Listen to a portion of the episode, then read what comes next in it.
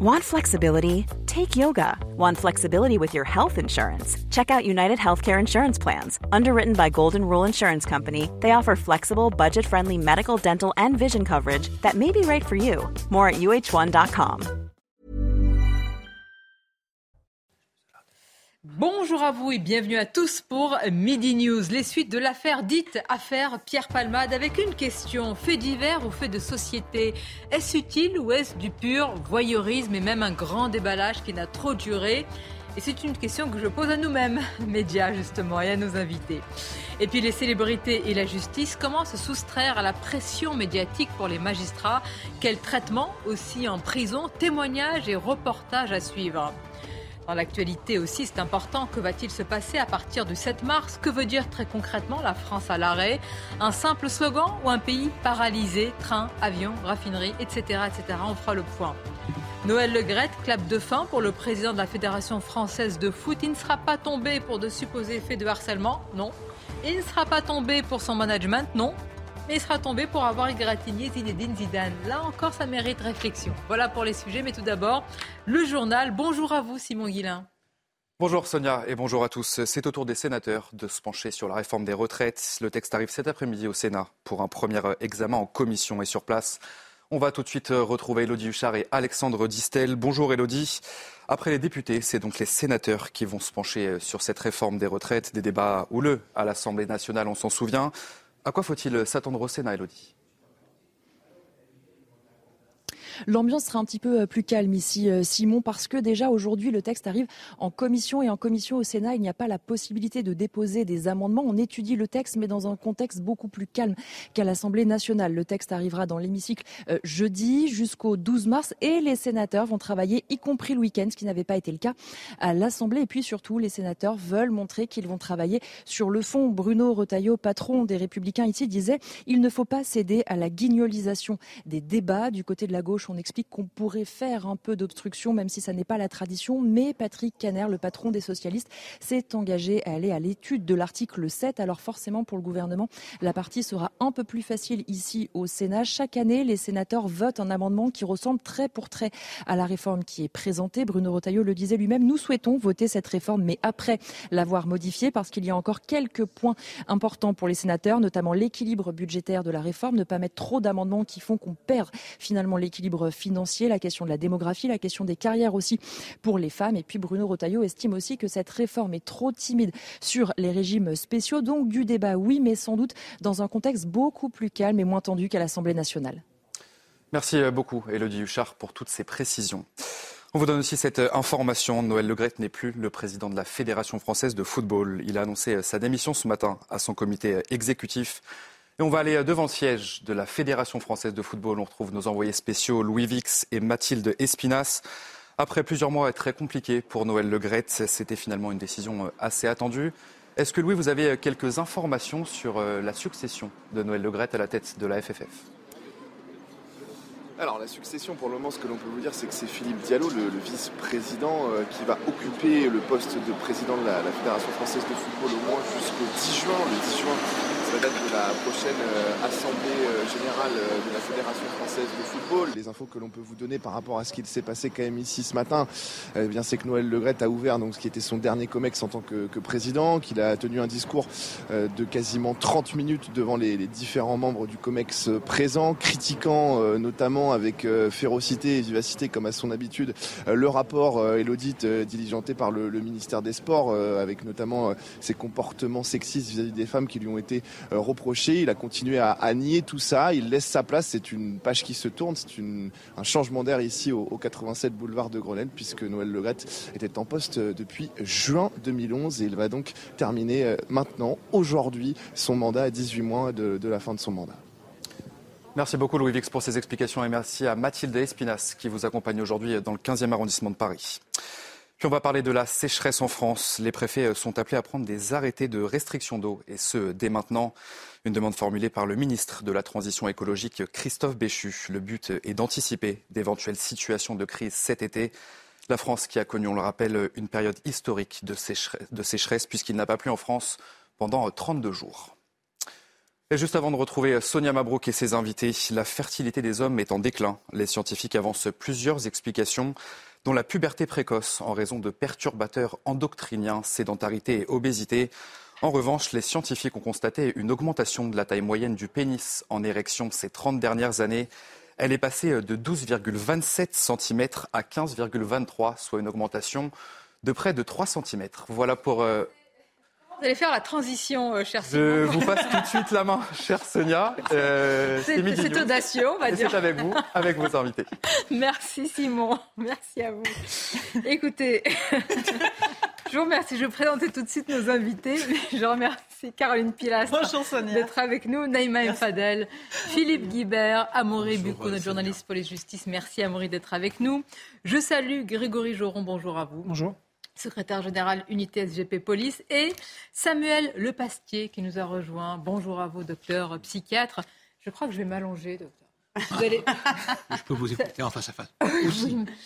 parce que je vais poser une question qui, je pense, euh, mérite une forme de psychanalyse peut-être collective, en tous les cas médiatique. Nous allons parler de l'affaire dite euh, Pierre Palmade, mais à ce niveau, je crois, de médiatisation et de, notre part hein, aussi, et de, de, discussion et de, et de débat, est-ce que selon vous, c'est un signe de voyeurisme, aujourd'hui d'un voyeurisme contemporain, avec une affaire devenue feuilleton qui s'étire ou est-ce utile sur ce qui est dit euh, dans la lutte contre la prise de stupéfiants volants, euh, sur ce que l'on sait déjà dans les prisons, mais on va insister sur cela, sur aussi euh, évidemment le délit, le délit, enfin l'homicide involontaire qui pourrait devenir homicide routier. Est-ce que c'est utile ou du voyeurisme selon vous? Il y a certainement une part de joie mauvaise à voir quelqu'un de haut placé trébucher. Et c'est une forme de revanche sur la médiocrité de notre propre vie. En revanche, je crois qu'il y a un élément qui est très utile, à savoir que les situations de crise permettent de mieux comprendre qu'il existe à l'état latent.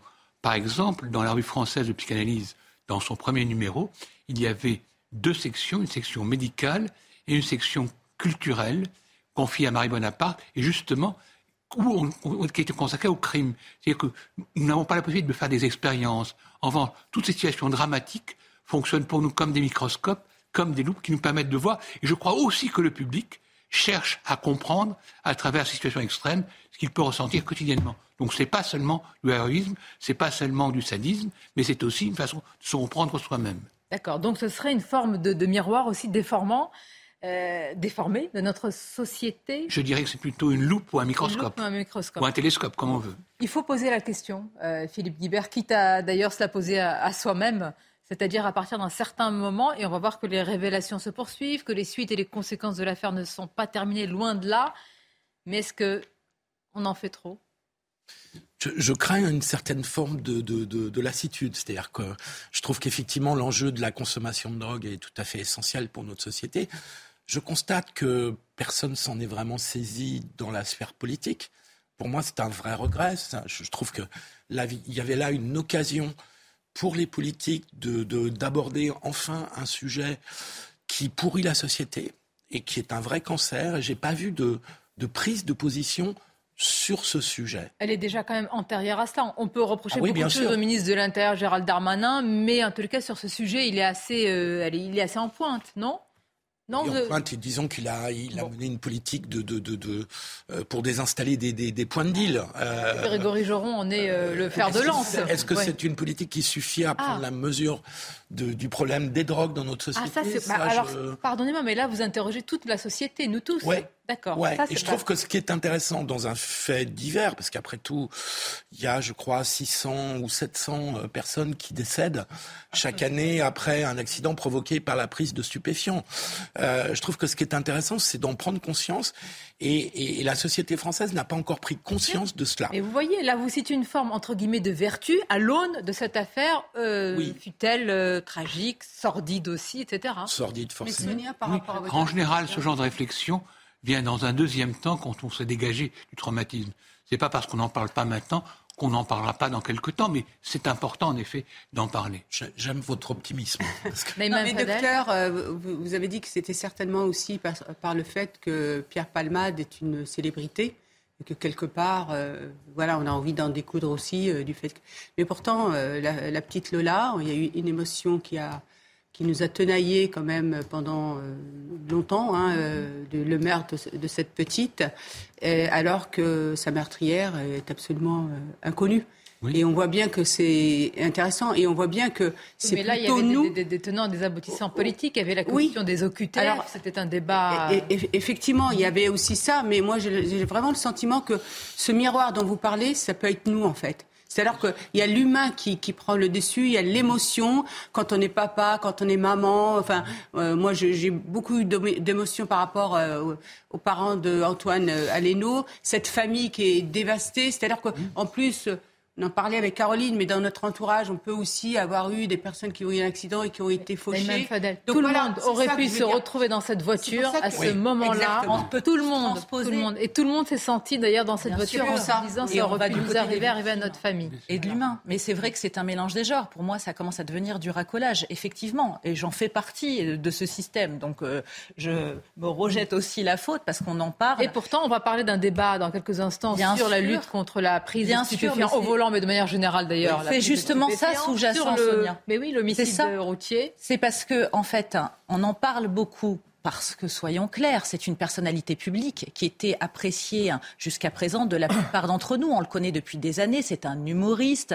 C'est quelqu'un qui a fait des collaborations avec Michel Larocque, Muriel Robin. Il nous a fait rire. Il y avait un côté joyeux, gai, même s'il était dévoré par ses démons. Mais sous-jacent, justement, de ce qu'il vit et de cette affaire tragique, surtout évidemment pour les victimes, c'est la question des chauffards et de la prise de drogue, de la vitesse, de l'alcool. Et puis moi, je voudrais aussi rappeler, parce qu'on ne fait pas suffisamment, mais la drogue concerne aussi tout ce qui a trait aux anxiolytiques et aux médicaments. Vous avez beaucoup de gens qui sont camés, pardonnez-moi d'être euh, familière, par ces substances et qui conduisent sous ces substances. Totalement raison. Je vais encore rester juste sur euh, cet angle du débat et ensuite on va élargir. Grégory Joron, votre... Euh, votre avis euh, aussi Est-ce utile par les débats que nous évoquons et les éventuelles prises de conscience à venir Si malheureusement, il faut qu'on attende euh, un fait divers comme ça pour se dire que la drogue, c'est pas bien et qu'on ne doit pas conduire sous emprise de, la drogue, c'est quand même un peu triste. Ça en dit peut-être beaucoup justement sur notre société.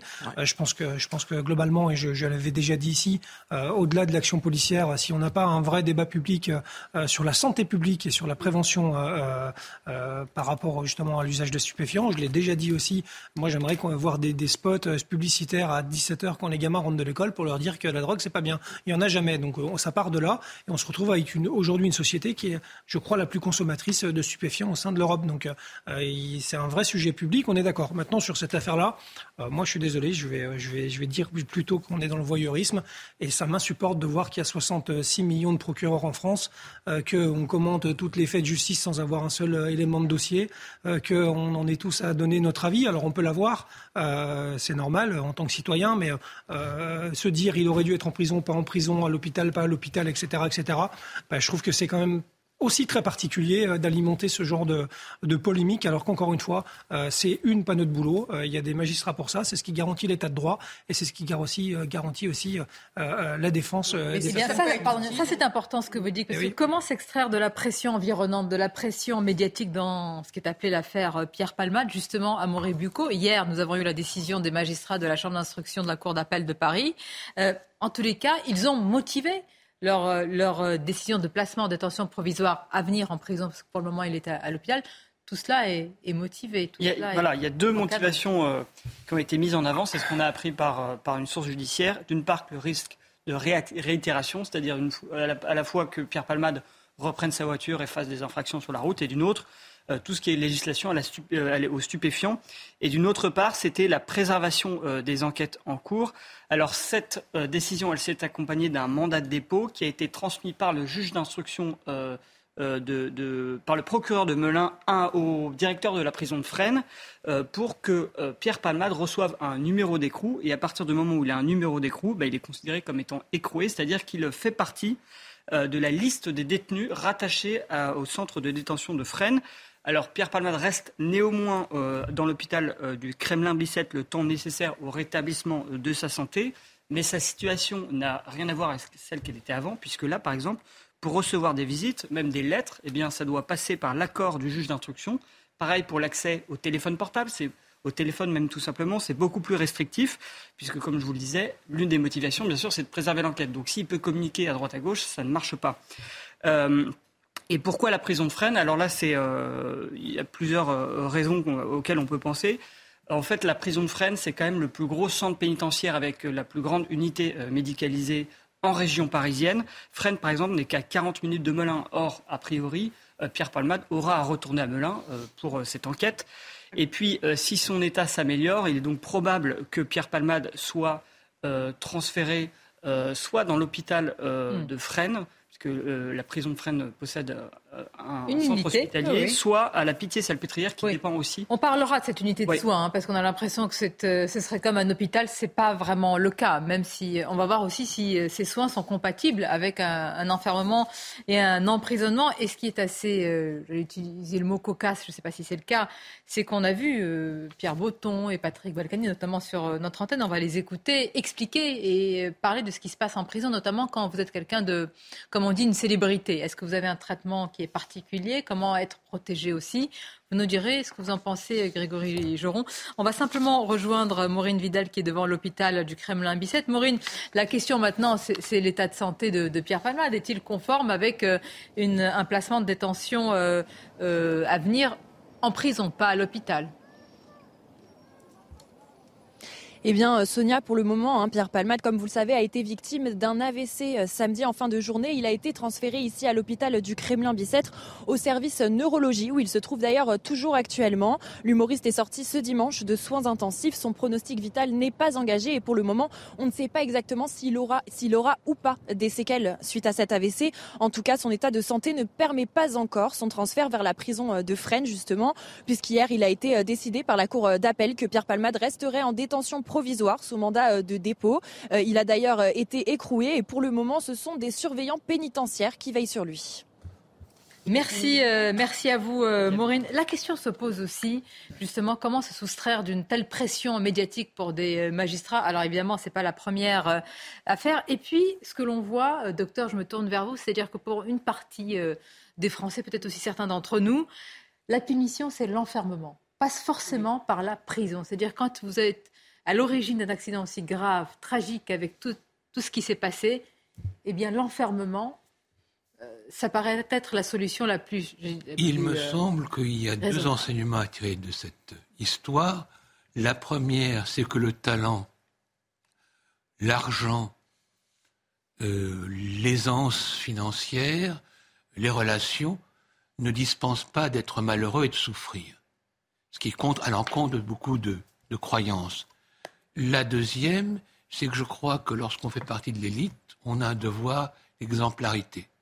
Donc pour ma part, il me semble logique qu'il faille appliquer la loi à tout le monde et pas donner le sentiment d'avoir une faveur parce qu'on est connu. Mais effectivement, donc je ne sais pas exactement ce qu'on est. Je ne suis pas juriste. Je pense que les magistrats en France sont des fonctionnaires qui ont un statut très protecteur et par conséquent, ils ne sont pas vraiment exposés à la pression du public. Ce qui peut arriver en revanche, c'est que les magistrats sont des hommes et des femmes qui peuvent être soumis à des passions comme tout le monde, qui peuvent être amenés malgré tout à juger en fonction de leur, de leur passion.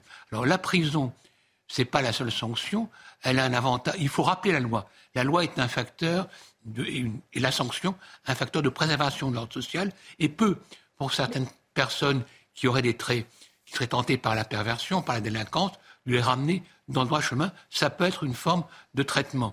Mais, par exemple, on, parle, on a parlé pour Pierre Palmade, prison ou hôpital ce n'est pas vraiment un choix. Il y a, on voit bien actuellement qu'il est écroué et Mais, mais rappelons-le, parce la République française sonore, l'hôpital. la, la, République française sonore de soigner les prisonniers, de les traiter comme des êtres humains, même si c'est loin d'être parfait. Il existe à Paris deux services qui, à euh, l'Hôtel Dieu, c'est la salle Cusco et la salle Pétrière, le pavillon Quentin, qui sont dédiés à recevoir, qui sont des unités médico-judiciaires qui reçoivent des patients soit en garde à vue, soit pour traitement. J'ai travaillé d'ailleurs à la salle Quentin autrefois, parce que c'était au départ la section fermée psychiatrique. Elle a cessé d'être psychiatrique pour devenir euh, la section où on met des prisonniers pour des soins. On ne peut pas dire que mettre quelqu'un à la salle pétrière pour soigner un AVC, ce soit quelque chose qui dote beaucoup de chances de, guérison. Grégory Joron, et rappelons qu'il ne faut pas, enfin, il faut pas se tromper parce que la peine, le procès viendra après.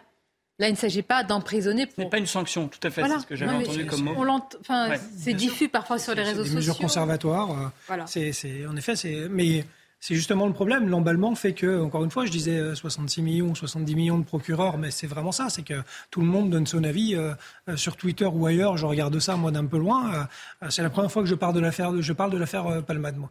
je me suis refusé à aller sur les plateaux, pour le coup, pour vous le dire, parce que je trouve que c'est pas vraiment notre place euh, en plein milieu euh, de, euh, de, voilà de révélations, etc., etc. dont clairement, à mon avis, on s'éloigne un peu de l'intérêt de l'enquête pour le coup mais aussi pour les victimes. Mais bien sûr, clairement, parce que je pense que c'est peut-être l'essentiel. On, parle de M. Palmade, peut-être parler aussi des victimes, mais qu'à un, moment donné, si on veut vraiment essayer de comprendre ce qui s'est passé, si on veut vraiment laisser aussi la justice faire son œuvre, et pour le coup récolter tous les éléments qu'on doit récolter pour mettre à disposition justement des magistrats, c'est des choses qu'il faut rappeler, parce que ça fait du bien de le rappeler, et que c'est ce qui, je le répète, préserve. Mais comment vous expliquez que c'est à l'aune d'une telle affaire qu'on parle maintenant d'un débat sur la lutte contre la, la prise de stupéfiants volants? Comment vous expliquez que ce soit à l'aune de cette affaire qu'on parle parle maintenant d'un homicide involontaire qui deviendrait homicide routier. Comment vous expliquez qu'à l'aune de cette affaire, on parle du traitement de certains détenus dans les prisons? Mais parce qu'après, on, après, on tombe aussi dans de la politique, euh, malgré tout, parce qu'on a des réactions politiques. Et, malheureusement, euh, euh, l'homicide routier, on en parlera sûrement tout à l'heure, bon, euh, ok, euh, je vois pas ce que ça va apporter de plus. C'est pas rien, pardonnez-moi, juste pour, les, pour les familles. Euh, non, non, mais, après, on parle... point de vue sémantique et même de, de, la peine, hein, quantum de peine. Après, justement, ce qui est intéressant, c'est ce qu'on fait de notre sanction pénale. Est-ce qu'elle a du sens ou pas? C'est aussi la droite ligne du prochain peut-être point où on va parler de des prisons. Qu'est-ce qu'on fait aujourd'hui en France pour notre société au travers de ça? Et donc, en fait, voilà, cette affaire, elle rappelle, elle rappelle. C'est ça qui est important. On va marquer une courte pause et on va y venir parce qu'il y a eu des témoignages sur ce qui se passe dans nos prisons, mais franchement, de rapport en rapport, surtout lisez les rapports du Sénat sur ce qui se passe dans les prisons, c'est su. Alors après que ce soit pris, pas pris en compte, euh, c'est ainsi, mais on va en parler. Une courte pause et on en parle. Merci d'être avec nous au programme de vos débats. Noël Legrette clap de fin pour le président de la Fédération française de foot. Le 7 mars, que va-t-il se passer? Une France à l'arrêt, seulement un slogan, faut-il y croire? Et puis nous parlerons des suites de l'affaire Palmade et de l'état de nos prisons. Mais tout d'abord, le tour du reste de l'actualité avec vous, Audrey Berthaud. C'est News Info. Trois mois après la mystérieuse disparition d'un couple dans les euh, Deux-Sèvres, un homme a été euh, interpellé ce matin en Vendée par les gendarmes. Ce serait l'une de leurs euh, connaissances. Les jeunes de 22 et 21 ans n'ont plus donné signe de vie depuis la nuit du 25 novembre. Ils avaient passé la soirée près de Niort. L'inflation en France. Demain euh, s'achèvent les négociations commerciales entre les grandes surfaces et leurs fournisseurs. Des discussions houleuses qui laissent présager une augmentation des prix jusqu'à 10% sur le panier de courses des Français. L'inflation qui a atteint en février 6,2% sur un an. Et puis ce record pour le euh, tourisme, la France a engrangé 58 milliards d'euros en 2022 grâce au tourisme international. Ce résultat euh, s'explique par le retour des clientèles européennes et des Américains, mais aussi par l'inflation. Euh, les clientèles étrangères qui ont le plus dépensé en France sont les Belges, les Allemands et les Anglais. Pierre Palmade sera donc incarcéré euh, à Fresnes et depuis cette confirmation, il y a un véritable focus sur euh, eh l'état des prisons, la vie des détenus en prison. C'est l'une aussi des conséquences de cette affaire. Il y a pourtant des centaines, des centaines de travaux sur les prisons et cette affaire euh, qui nous fait intéresser Grégory Joron à la, situation des prisons, à la vie des détenus en prison. Alors, on ne découvre pas l'ultraviolence, la drogue qui ruisselle, l'islamisme. Euh, je voudrais qu'on écoute justement un ancien détenu, Pierre Botton, euh, qui raconte sa détention à Fresnes. Il était aussi passé par euh, la santé. Il était l'invité de Pascal Pro. La nuit en prison, c'est violent. Les bruits, les, gars ne dorment pas, hein, puisque comme on est 22 heures sur 24 en cellule, la technique est simple, c'est ils dorment la journée. Donc la nuit, la prison, elle bouge, elle bouge tout le temps. Et donc vous avez des difficultés à dormir et puis vous êtes face à vous-même la nuit. Là, je vous assure que c'est des moments difficiles. C'est des moments très très difficiles. Il raconte aussi que la prison ne le découvre pas. C'est une société dans une société avec ses règles, ses interdits. Écoutons-le de nouveau. Il y a 25 ans, les surveillants étaient les patrons dans, la, dans les prisons. Aujourd'hui, c'est les détenus. Ce qui a changé, c'est la violence. La violence. Moi, j'ai eu, au, dans ce qu'on a, le QB4, hein, qui est le quartier des personnalités, j'ai eu des gens se battre à 1m50 de moi, sans que les surveillants puissent rentrer en cours de promenade, parce que les surveillants ne rentrent plus en cours de promenade. La drogue, la drogue de partout. Et quand je vous dis la drogue, c'est l'argent de la drogue. Comment vous réagissez à ces témoignages? Alors, vous n'apprenez rien non. Euh, non. non, non, C'est inquiétant, oui. Non, non, on n'apprend rien. Maintenant, ça en dit beaucoup sur notre société aussi. Euh, si on, si on, regarde d'un peu plus haut, euh, malheureusement, il paraît qu'on juge une société à la manière dont elle incarcère sa population, ou en tout cas les délinquants et les criminels. moi, je, je, je, pense qu'on peut faire beaucoup mieux parce que je ne suis pas, évidemment, comme vous pouvez bien le comprendre et, et, peut-être le savoir, je, voilà, je, pense qu'on ne peut pas. Je suis policier, donc forcément le premier maillon de la chaîne pénale. Et à la fin, on aime bien qu'en effet, euh, les voyous euh, euh, finalement aillent en prison parce qu'on estime surtout que ça protège la société, ça répare les victimes. Et après, encore une fois, il faut qu'on se pose la vraie question de la sanction pénale aujourd'hui en France. on a pris le choix depuis très longtemps d'arrêter les peines de prison qui, seront courtes, donc on n'est que sur des longues peines. Et, malheureusement, on s'aperçoit qu'aujourd'hui, les conditions carcérales sont, à mon sens, et c'est une réalité, un énorme frein à la réinsertion des gens, euh, un énorme frein euh, au fait que malheureusement, je pense que si on veut qu'il y ait du sens derrière une sanction pénale, il faut que les gens réfléchissent à ce qu'ils ont fait. Et quand vous êtes à 5 dans une cellule ben à, jouer aux cartes, euh, donc la question qui peut faire bondir certains, est-ce que la prison est adaptée à ce genre de profil comme celui de Pierre Palmade? Alors, je, enfin, moi, je, encore une fois. Pas à vous de juger. Non, moi, je juge pas. Je pense que, je pense que, enfin, ça peut être aussi une réponse. Il faut pas oublier. Je, je reviens à ce que je disais. C'est quoi le sens d'une sanction pénale? Euh, Réparer la société, les victimes, et la cerise sur le gâteau, c'est réinsérer. Aujourd'hui, malheureusement, on pose le débat. Quelle que soit la sanction, est-ce qu'aujourd'hui, réellement, on a le sentiment que la société est réparée et protégée? Je ne suis pas sûr. Est-ce que les victimes se sentent souvent réparées et protégées? Par essence, c'est toujours difficile, mais globalement, de ce qu'on entend, ce n'est pas réellement le cas. Et en plus, clairement, ça fait bien longtemps que notre système de réinsertion est, au point mort et est complètement mort. Docteur, sur ce sujet?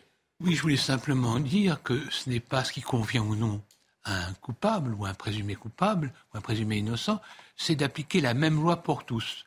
Maintenant, c'est à partir du moment où on applique la même loi pour tous qu'on peut espérer que les prisons cesseront d'être dans l'état où elles sont c'est parce qu'un certain nombre de personnalités sont persuadées que quoi qu'il arrive, elles échapperont à la sanction pénale, qu'elles se désintéressent de ce qui arrive aux autres. Si chacun est persuadé que s'il fait une faute, il aura ce type de sanction, à ce moment-là, il y aura un mouvement améliorer l'état des prisons. On l'a bien vu après la libération, un certain nombre de résistants étaient passés par les prisons, il y a eu un grand mouvement pour améliorer le statut des prisonniers. Il faut espérer que dans les prochaines années, dans les prochains mois, on aura de nouveau un tel mouvement. Mais la question n'est pas euh, de chercher des circonstances ni aggravantes ni atténuantes pour Pierre Palmade, ça c'est la justice, mais la question c'est est-ce que dans nos prisons on peut soigner ces addictions-là? Est-ce qu'il y a une compatibilité, même comme l'a dit tout à l'heure à, Bucco, il y a cette unité de soins euh, à, la, à, la, à la prison de, de Fresnes.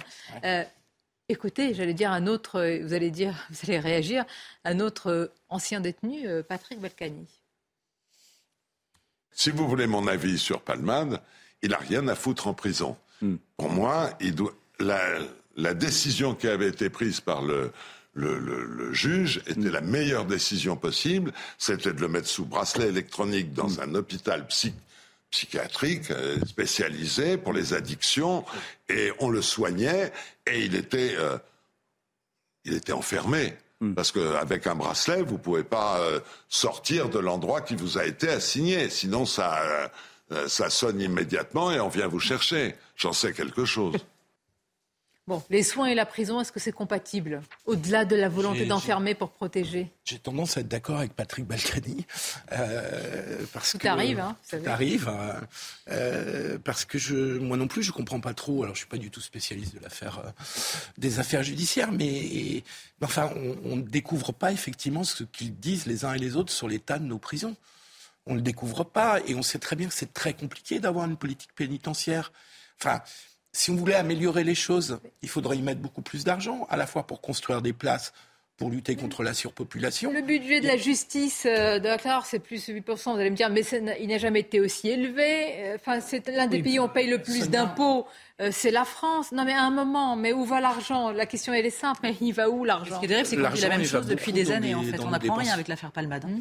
L'argent, il va beaucoup dans nos dépenses sociales, dans le budget de l'éducation, dans le budget de l'armée. Euh, euh, mais euh, on sait très bien que Bercy, pendant des années, gouvernement de gauche comme gouvernement de droite, a bloqué les crédits pour les, pour les prisons.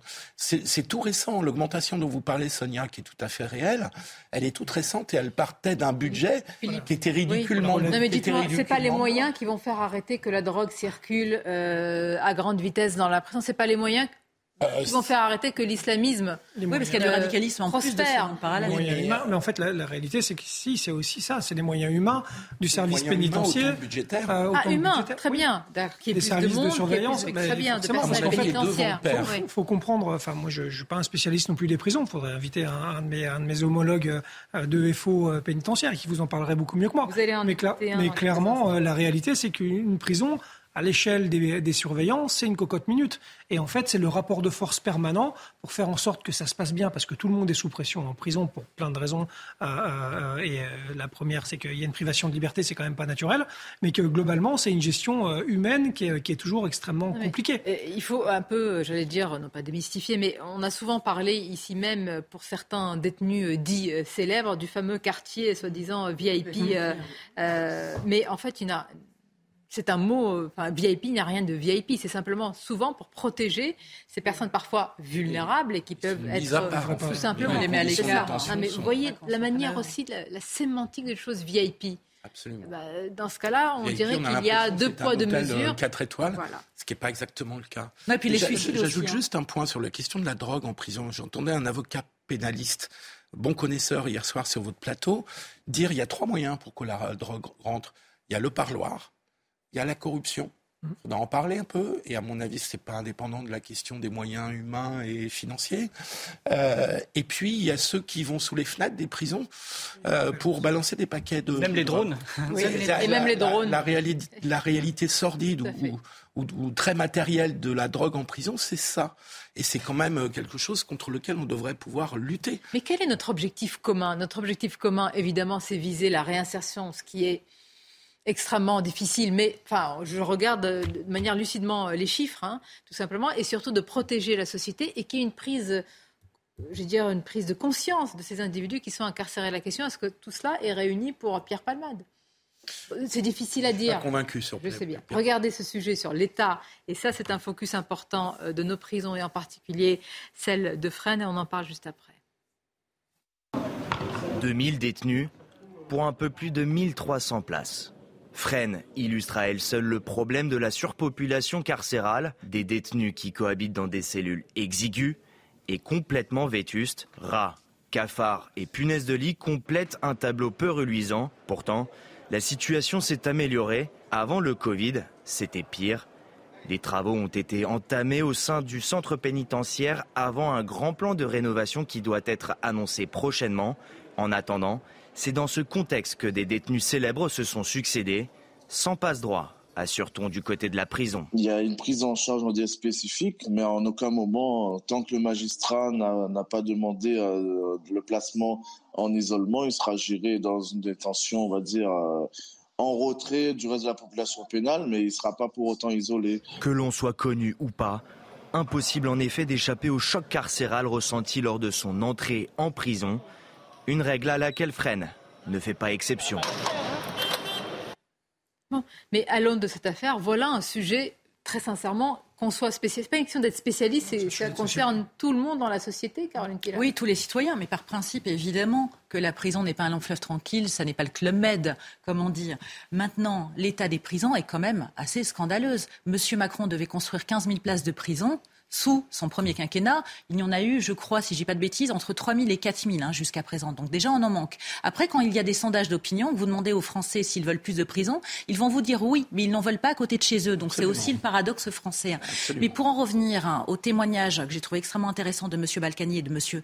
Euh, euh merci Pierre euh, c'est qu'il parlait aussi du suicide, en expliquant que les célébrités qui étaient mises à l'écart, surtout, comme vous le rappeliez, Philippe, vous, Sonia et vous, monsieur, euh, étaient euh, mis à l'écart des autres détenus hein, parce qu'ils craignaient pour leur vie. Tout simplement, c'est pas parce qu'ils avaient un traitement de faveur particulier et que c'était le palace, évidemment. Mais que si on avait envie de se suicider, malgré hein, les effectifs en prison, on y arrivait, quoi qu'il en soit, parce que les personnes n'étaient pas réactives à l'instant T où un des détenus pouvait appeler un des surveillants. C'est quand même effrayant. Docteur, ça vous fait euh, Oui, ça me rappelle deux expériences personnelles. J'ai été amené dans mes jeunes années à voir en urgence un ancien détenu qui avait été libéré au bout de 20 ans de prison, un, criminel donc, et il n'a pas supporté la liberté. Il a eu un grave infarctus le jour même de sa mise en liberté. Ah et d'autre part, de façon plus banale, il est assez fréquent que des anciens prisonniers, ne sachant pas se réadapter, commettent des délits dans l'espoir de retourner en prison, quelles que soient les circonstances dans lesquelles ils, ont, ils sont prisonniers. Donc c'est vrai que la prison a une sanction exemplaire, c'est important, mais en même temps, sans viser à la réadaptation, il faut préparer progressivement les détenus à retrouver la liberté et non pas à être totalement, devenir davantage asociaux. L'autre risque en dehors de la drogue, c'est aussi le fait qu'il y a des rencontres entre prisonniers. Ça fait un bouillon de culture et ça fait entrer des jeunes euh, Bouillon de culture, euh, c'est un euphémisme parce que Pierre Botton racontait justement, lui qui était dans des affaires de tout autre, hein, dans des, euh, des, affaires financières, il s'est retrouvé avec l'un des complices, des complices du, bureau, du bourreau de Samuel Paty. Mmh. Dans ces, dans ces quartiers-là. Donc, voyez aussi cette promiscuité qui se crée avec. Bon, ça, on ne le découvre pas, Grégory Joron, mais c'est vrai que ça nous plonge dans. dans, c'est vertigineux en termes dont on se dit la réinsertion, c'est un mot en réalité. C'est un, un, concept un peu creux. Oui, bah, je pense qu'en fait, euh, malheureusement, moi j'entends souvent, euh, euh, notamment au sein d'une part de la magistrature et, d'autres personnes qui disent finalement la prison, on évite parce que quand les gens en sortent, ils sont pires qu'avant d'y rentrer si, si on, espère régler quand même le problème de délinquance qu'avec cette vision-là, on va quand même jamais y arriver. C'est-à-dire qu'à un moment donné, il faut bien commencer par le début. Mhm. Euh, le début, c'est encore une fois, je le répète, savoir ce qu'on veut faire euh, d'une sanction pénale, quel est son but, et à partir de là, adapter les moyens. Malheureusement, on va revenir quand même d'une manière assez basique aux moyens. Aujourd'hui, est-ce qu'on a les moyens, au regard du niveau de, notre, la délinquance et de la violence de notre société, de pouvoir gérer correctement euh, et, redonner du sens à la sanction pénale Clairement non. Voilà. Et malheureusement, ça ne doit pas être une excuse. Moi, c'est là où j'ai j'ai un discours plutôt humaniste en étant syndicaliste, ça me semble être essentiel. Mais je veux dire, euh, euh ça m'insupporte aussi en même temps d'avoir cette excuse toujours de dire on ne peut pas emprisonner parce que la prison c'est pire. Bah, améliorons les prisons et on pourra emprisonner correctement. C'est une fausse excuse euh, qui, qui, moi, je trouve, euh, du coup, ah mais je nous fait pas prendre. Nos téléspectateurs partagent ce que vous dites. Ce qu'on juge pas bon ou euh, pas adaptable pour Pierre Palmade, ça veut dire que pour euh, une autre personne, c'est la même chose. C'est-à-dire qu'on ne doit pas, parce que je vous écoute depuis tout à l'heure, et ce qui m'a un peu gêné, je vais être honnête avec vous, c'est qu'à un moment, ce n'est pas adapté pour Pierre Palmade. Je n'ai pas dit ça, moi. Non, mais je ne vous ai pas dit. ce n'est pas adapté pour Pierre Palmade. Est-ce que c'est adapté pour Pierre Palmade? Mais finalement, le contexte de la prison, cet état de dégradation, d'indignité. En fait, la question, c'est est-ce que c'est adapté pour des individus euh, bien sûr, mais qui ont euh, ces addictions-là. Évidemment, là, il y a une affaire très grave euh, d'accident tragique. Il y a d'autres enquêtes, mais la question, est-ce qu'il y a, et c'est vrai qu'à l'aune de cette affaire, on en parle, les soins et l'enfermement sont-ils compatibles? Parce que c'est ça l'objectif aussi. C'est aussi d'enfermer et de soigner. Mais qui ne sont pas célèbres, justement. C'est intéressant. La question, Tout à fait. Oui. Englobe différents profils semblables à celui de Pierre Palmade. Euh, je note que, comme d'habitude, le grand absent de toutes nos discussions euh, depuis une quinzaine de jours s'appelle Éric Dupont-Moretti. Je ne veux pas faire une fixation sur lui. Euh, un peu, un peu quand même. Hein, ça tourne à la, je suis à la Même très frappé qu'il prend très rarement la parole, alors que ces sujets-là sont au cœur des débats de société, qu'il en a pleinement compétence et que quand il prend la parole, c'est très rare, et il prend la parole juste pour dire mais non, vous exagérez beaucoup, vous en rajoutez, c'est moins pire que ce que vous dites. Ok, c'est peut-être moins pire. Mais limite bien. Je, le fais bien. euh, mais je trouve que quand même la question des prisons, la question des procédures judiciaires, on aimerait que le garde des mm. Sceaux ait un point de vue sur la question. Un mot encore sur la réinsertion. On écoute euh, Pierre Botton et puis on ira sur la suite aussi euh, du processus judiciaire. Écoutons-le. Il est temps d'innover. Innovons. Ah, le oui. travail. Le Ouais. travail. Oui. Est-ce que vous savez qu'il y a des, des grands groupes industriels, des grands groupes industriels qui sont prêts à donner du travail Mm. en, en prison? On ne le fait pas. Il n'y en a pas. Est-ce que vous savez qu'il y a des grands patrons qui veulent aller voir les prisons? Mm. On leur permet pas d'entrer. Pourquoi? Il faut innover. il faut- Parce que c'est un univers qu'on ne veut pas montrer. Mm. Donc moi, si je suis ici juste pourquoi Pour le témoigner, pour témoigner, pour dire, pour dire voilà, les Français, oui, vous voulez mettre tout le monde en prison, vous voulez Palmade en prison, mais Palmade, il va pas sortir Non, mais- en conduisant mieux et ainsi de suite. C'est ça ce que je veux vous dire. En fait, je, je pense que peut-être certains euh, des téléspectateurs sont choqués que ce soit des anciens détenus euh, qui viennent, euh, peut-être vous-même aussi, mais moi je trouve que ça a une valeur, mais vraiment euh, pédagogique, j'allais dire. Quand est-ce qu'on se réveille? Quand on dit, vraiment, quand il dit, quand il dit qu'en en réalité ce sont les détenus qui commandent? Mais ça, on le sait. Oui, mais, Non mais c'est, euh, c'est-à-dire, à un moment, à partir de quand? Non, je, vous regarde, mais à partir de quand il y a un sursaut? Je sais mais pas. il faut mais ce je- genre de, vous savez, de moi, de lis- parole pour qu'il y ait un de lire- électrochoc. J'essaye de lire tous les ans le, le- le rapport de, de la contrô- du contrôleur général des lieux de privation de liberté. C'est quand même un peu éclairant, euh, même si euh, des fois ça semble orienté, ou en tout cas avec une orientation qui pourrait pas convenir aux policiers euh, que je suis. Mais je trouve que c'est quand même intéressant de regarder euh, ce qui peut être écrit. Et c'est malheureusement un rapport qui, euh, une, est euh, pas souvent lu, je pense, ou en tout cas rarement écouté. Et il y a quand même des vrais éclairages. En fait, on n'a pas envie de savoir ce qui se passe derrière les portes des prisons. Parce que c'est d'accord c'est- une société, euh, c'est une vie dans la vie, une ville dans la ville qu'on n'a pas envie de voir. Oui, il y a une dérive qui est faite, puisque au fond, je crois qu'une grande partie, une partie de la population pense que plus ils en bavent, mieux c'est. Oui, c'est ça. Alors que la, la prison, c'est simplement la limitation de la liberté.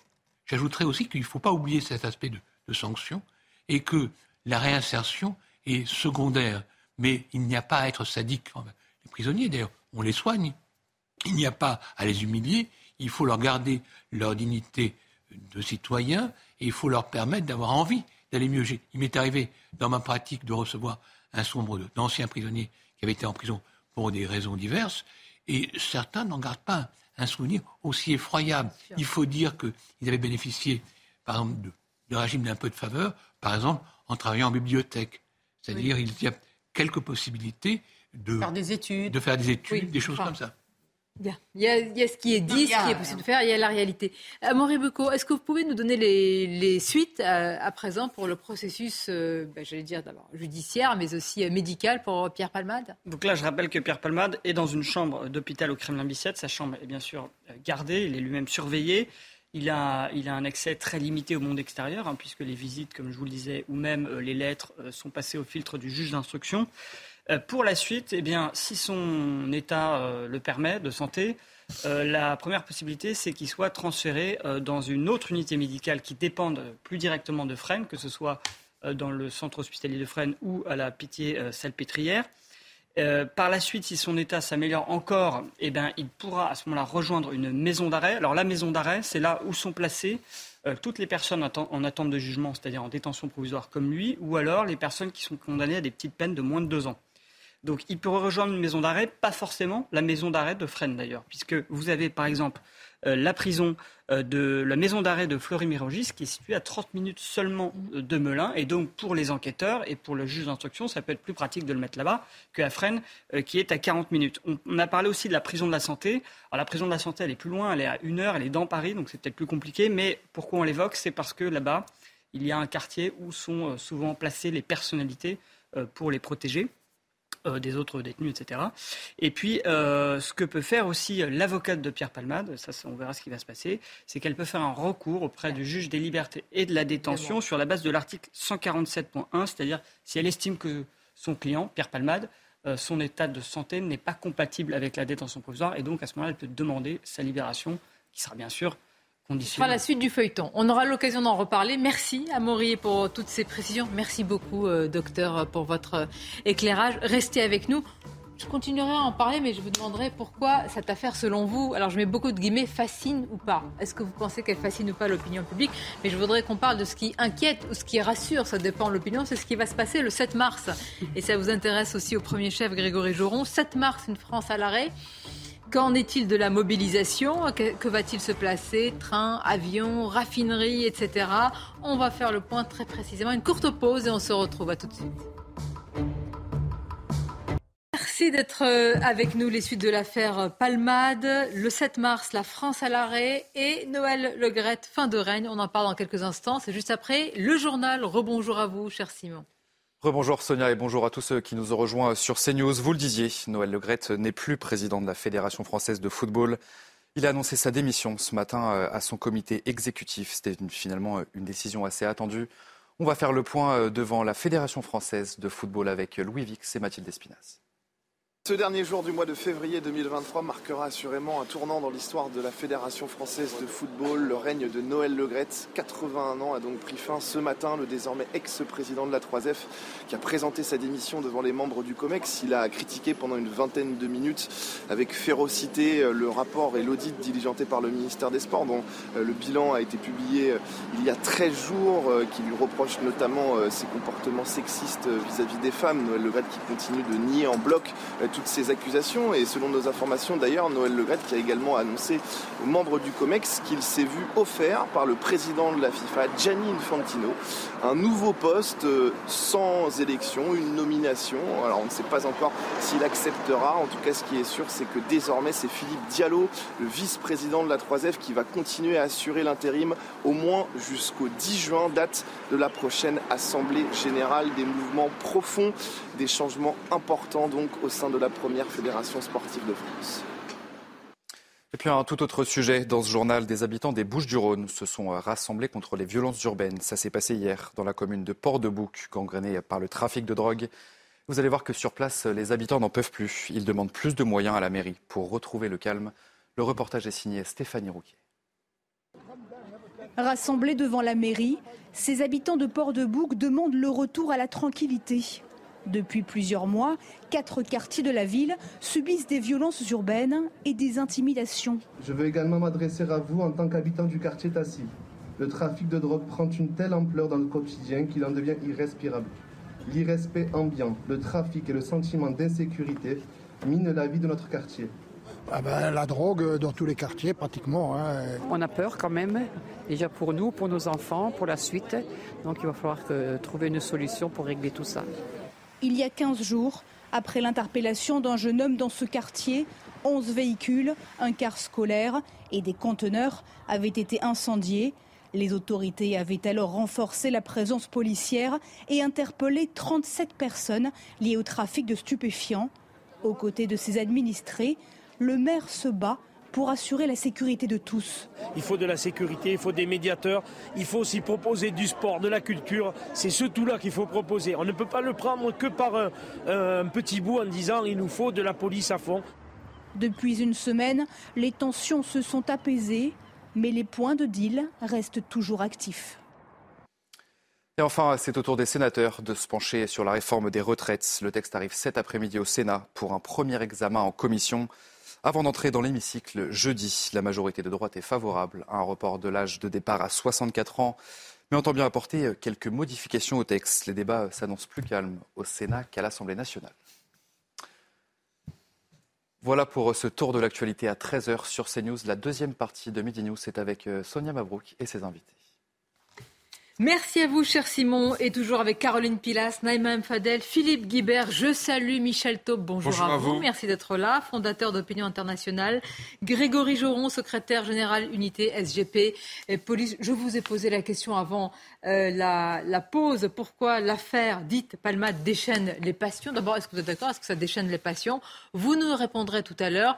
Ce qui déchaîne en ce moment un petit peu l'opinion publique, c'est surtout euh, une réforme qui va toucher à tout le monde et qui intéresse tout le monde, c'est la réforme des retraites et surtout à partir du 7 mars. Ce slogan, la France à l'arrêt, c'est dans une semaine, mardi prochain. Alors que signifie ce slogan, la France à l'arrêt, alors que les syndicats de la SNCF ont tous appelé de leur vœu hier, justement, à une grève reconductible Est-ce que ça veut dire que ce sera une France paralysée, selon vous, pas au peu de train?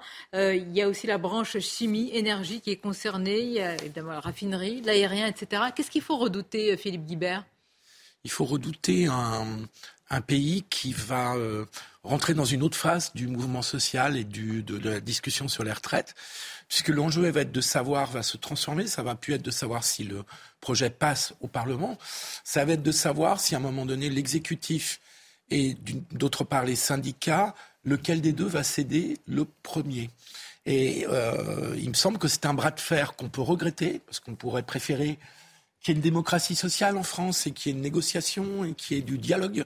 Euh, c'est pas le cas. Non, mais alors, vous faites de la langue de bois, il faut qu'il y ait du dialogue. Oui, il faut qu'il y ait du dialogue. Il y a, il y a, il y a un gouvernement qui fait son projet, il y a des syndicats qui ne veulent pas entendre parler de, du report de l'âge de départ légal. Il y a, oui, mais quel il y dialogue euh, Il y avait d'autres modèles. Ou il y en a un qui se dédie complètement. Ou alors l'autre, euh, il abandonne. Oui, mais qui a fait le choix d'en faire un enjeu euh, politique absolument central? Donc attendez, si la France est paralysée, c'est la faute à qui? Bah, je pense que du point de vue de l'opinion publique, ça risque d'être le gouvernement au bout de quelques semaines. La question. Macron, je dirais plus que le gouvernement. Parce oui, que vous avez raison. Non, mais oui, mais c'est important parce que c'est lui qui a voulu imposer euh, cette réforme maintenant au moment où il y a une pression inflationniste et où les Français sont complètement épuisés par la situation. Donc c'est lui qui assumera euh, les conséquences politiques. Il n'est plus éligible puisque en 2027 il n'a plus à se représenter. Mais la réalité c'est que c'est le mois de tous les dangers pour lui et pour les syndicats. Mais moi, j'aurais parce que plutôt parler des Français. Parce que vous, pardonnez-moi, le, mois de tous les dangers, mais vous imaginez, vous dites. Ah, si les Français sont dans la rue, si une les grève Français. reconductible d'un mois, c'est pas possible. Non, c'est pas possible économiquement. Mais ce qu'il faut dire aussi, c'est ah, c'est pas possible. Ça l'est. Hein. Attention, on n'est pas en train de dire euh, ça l'est. L'union fait la force. Donc, si les syndicats n'amènent pas le blocage comme c'était décidé depuis des semaines le 7 mars, ils peuvent complètement être en retrait. Malheureusement, je ne veux pas faire mon oiseau de mauvais augure, mais je ne pense pas que M. Macron en tête, ainsi que le reste du gouvernement et le Sénat, vont faire machine arrière concernant cette réforme. À mon avis, hein, ça ne sert strictement à rien. mais j'entends la donc colère on va vers une grève reconductible. Oui, c'est sûr. moi, je pense que ça rapport grève de euh, reconductible, à mon avis, euh, l'opinion ne va pas suivre. Jusqu'à maintenant, c'était ah, très bien passé. Il y a une unité des syndicats effectivement, qui ont bien géré, qui ont bien organisé. C'était bon enfant et il n'y a pas eu de blocage. Donc, nous-mêmes, hein, on l'a bien accueilli. À partir du moment où il y aura des blocages, ça sera, à mon avis, différent. Mais à ce moment, euh, il y a aussi autre chose que je voudrais dire, et c'est ça que moi j'attends avec euh, vraiment un grand plaisir. Ce matin, j'ai écouté Retailleau. Je vous ai fait une, infidélité. Vous, hein. vous, avez le droit. Pas trop, mais vous avez le droit. Euh, c'est très rare. Mais je l'ai écouté ce matin et j'ai trouvé vraiment intéressant. Et je sens qu'au niveau du Sénat, il va y avoir de vrais débats avec, avec des vrais arguments. Et, ma et des de faire une autre infidélité. Je ne pense pas que tous les Français soient branchés. Non, non, mais je sais bien, mais on, on, va avoir droit au débat des parlementaires qu'on attendait. Non, on va avoir. Je vous pose une question sur les blocages. Vous me répondez stratégie politique, débat au Sénat. Les gens ne vont pas prendre leur train, les gens ne vont pas prendre leur avion, les gens. L'opinion va changer. Cher Grégory, mais aidez-moi. Aidez-moi. Alors, ils me font des analyses stratosphériques. Sans trahir de secret, j'étais une réunion à la Confédération Force ouvrière euh, des, des, secrétaires généraux de fédération. Donc, finalement, c'est quand même particulier pour moi qui représente euh, une fédération où 90% des agents n'ont pas le droit de grève.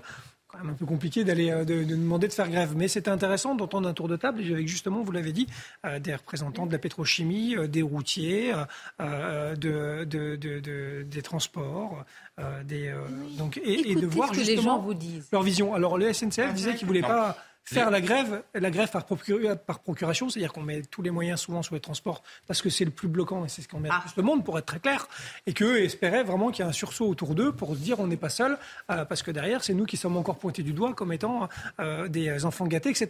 Et je trouve, moi, ce, que, ce qui est intéressant, c'est que euh, ce slogan, ou une réalité de cette mars, on verra, la France à l'arrêt, moi, je crois vraiment qu'on va avoir le droit quand même à un mouvement social qui va être extrêmement suivi. Et je ne suis pas certain qu'on ait la population qui se détourne de ce ah. mouvement. Alors, il va être, il va être, il va être d'autant plus ah, Vous n'êtes pas d'accord Alors, alors si je peux me permettre. On a attendu, oui, on a attendu le micro CNews. Alors, je... Attendez, écoutez les réactions et ah. vous nous dites ce que vous en pensez. Écoutons-les. Je, je, ne m'oppose pas à ce genre de manifestation, je, je peux tout à fait comprendre. C'est un moyen qui permet d'arriver à une fin et cette fin nous sera peut-être tous euh, positive. Euh, ça devient gênant. Pour ceux qui prennent souvent le train, c'est pénible. Évidemment, ça va nous empêcher pour venir sur Paris, pour, euh, pour aller en province, tout ça. Bien sûr qu'on va être impacté, mais c'est pas grave. C'est pas grave. Je pense qu'il faut, il faut, faut mener ce combat. il faut ce qu'il faut pour certaines personnes. Oui. Je pense que, je pense que c'est l'épisode 2 de la colère française. C'était, il y a eu les gilets jaunes et la première version de la réforme des retraites qui avait déjà donné lieu à beaucoup de, même de violences sociales. Et là, là, je pense qu'effectivement, on rentre, comme disait Caroline Pilastre, justement dans un rapport de force qui forcément va devoir se tendre par rapport à ce qui s'est passé ces dernières semaines pour une raison très simple. c'est que le gouvernement a maintenant imposé un calendrier très rapide. dans trois semaines, la loi sera votée. Absolument. Donc à partir du 7 mars, qui est la date fatidique, il y a 15 jours. 15 jours de bras de fer où les, les, le premier, effectivement, qui va perdre la face, c'est-à-dire soit les grèves qui ne prennent pas et qui font que le rapport de force ne sera pas à leur faveur, et là c'est les syndicats qui perdent, j'ai envie de dire quelque part leur honneur, soit c'est le gouvernement qui face à une grève massive, un blocage du pays, sauf que effectivement, est-ce que l'opinion 15 jours après sera toujours en faveur des syndicats lorsqu'effectivement il y aura plus d'essence, il y aura plus de transport, il y aura plus euh, de trains, etc. Là c'est pas gagné. Oui, mais euh, la voix de la raison. la voix de la raison, Michel. Mais dans la balance, eh ben, les Français en tout cas Philippe, vont se dire les deux ans de plus ou alors euh, quelques jours de blocage. Exactement. Ah et puis, il y a un élément très important qu'on a. Hein, il y a un élément très important qu'on n'a pas souligné, c'est qu'il y a une intersyndicale et que de la CGT à la CGC, en passant par la CFDT, la CFDT cheminot euh, va participer à la grève. C'est une grande première que la CFDT ou que la CGC, par exemple, ou la CFTC participe à des blocages. Jusqu'à présent, les blocages, c'était, pour simplifier, c'était la CGT. C'était le grand, la grande méchante euh, CGT. Euh, là, on a l'ensemble des syndicats. Et je trouve que le poids sur l'opinion publique est très différent quand c'est l'ensemble des syndicats que lorsque c'est qu'une partie des syndicats. Et donc, je, je crois vraiment que l'opinion publique est capable de comprendre et d'admettre. Pourquoi, pourquoi il y a une unanimité? Si les syndicats en arrivent là à cette unanimité, c'est qu'ils ont été poussés. C'est très rare. par le gouvernement. Je sais pas, c'est vous qui le dites, parce que dans le débat, pas dans le débat. Grégory Joron qui fait partie des manifestants. Mais oui, les parlementaires, tu sais bien, toi qui connais de l'intérieur, les parlementaires n'ont pas fait leur travail. S'il vous plaît, attendez. De l'Assemblée nationale. Oui, mais c'est fini ça. Oui, mais quand même. Allez, Grégory Joron. Moi, je crois qu'une grève, ça se décrète pas. Euh, on parle des syndicats. Les syndicats, euh, à leur échelle, font le travail sur le terrain de convaincre justement, euh, ou pas d'ailleurs, les ouvriers, ou d'être poussés par les ouvriers pour, pour, pour, pour prendre les positions qu'ils prennent, parce que c'est souvent ça comme, ça, comme ça que ça se passe aussi. Mais, mais le, 7 mars, c'est évidemment la, vraie question, c'est réussite ou pas, parce que pour le coup, il y a un enjeu demain.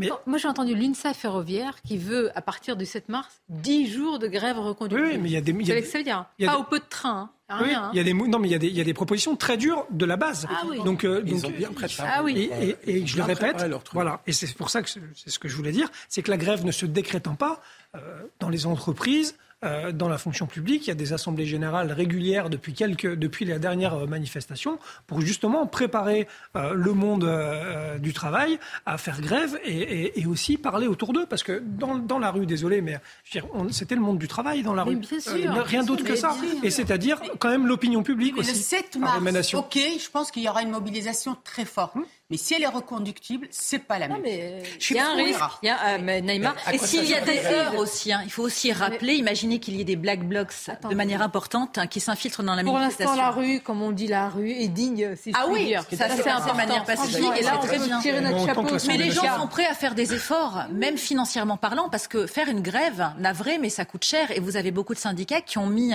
en œuvre, en action, même des cagnottes hein, pour aider ces manifestants. Mais les gens qui sont dans la rue, évidemment, pensent à leur avenir et à celui de leurs enfants. Et moi, il y a quelque chose qui me choque de la part de beaucoup de politiques qui défendent évidemment bec et angle cette réforme, c'est de dire oui, mais vous voyez, hein, les manifestants ne sont pas les représentants euh, concernés par cette réforme. Mais pardonnez-moi, c'est le monde du travail qui est dans la rue et c'est intergénérationnel. Bien. bien sûr. Alors, la rue plus digne que l'Assemblée et le Sénat, qu'en est-il?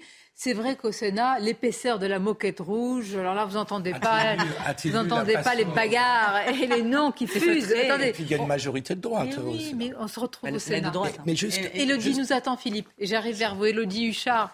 Élodie, est-ce qu'on peut dire sans se tromper que ça sera quand même plus euh, consensuel au Sénat?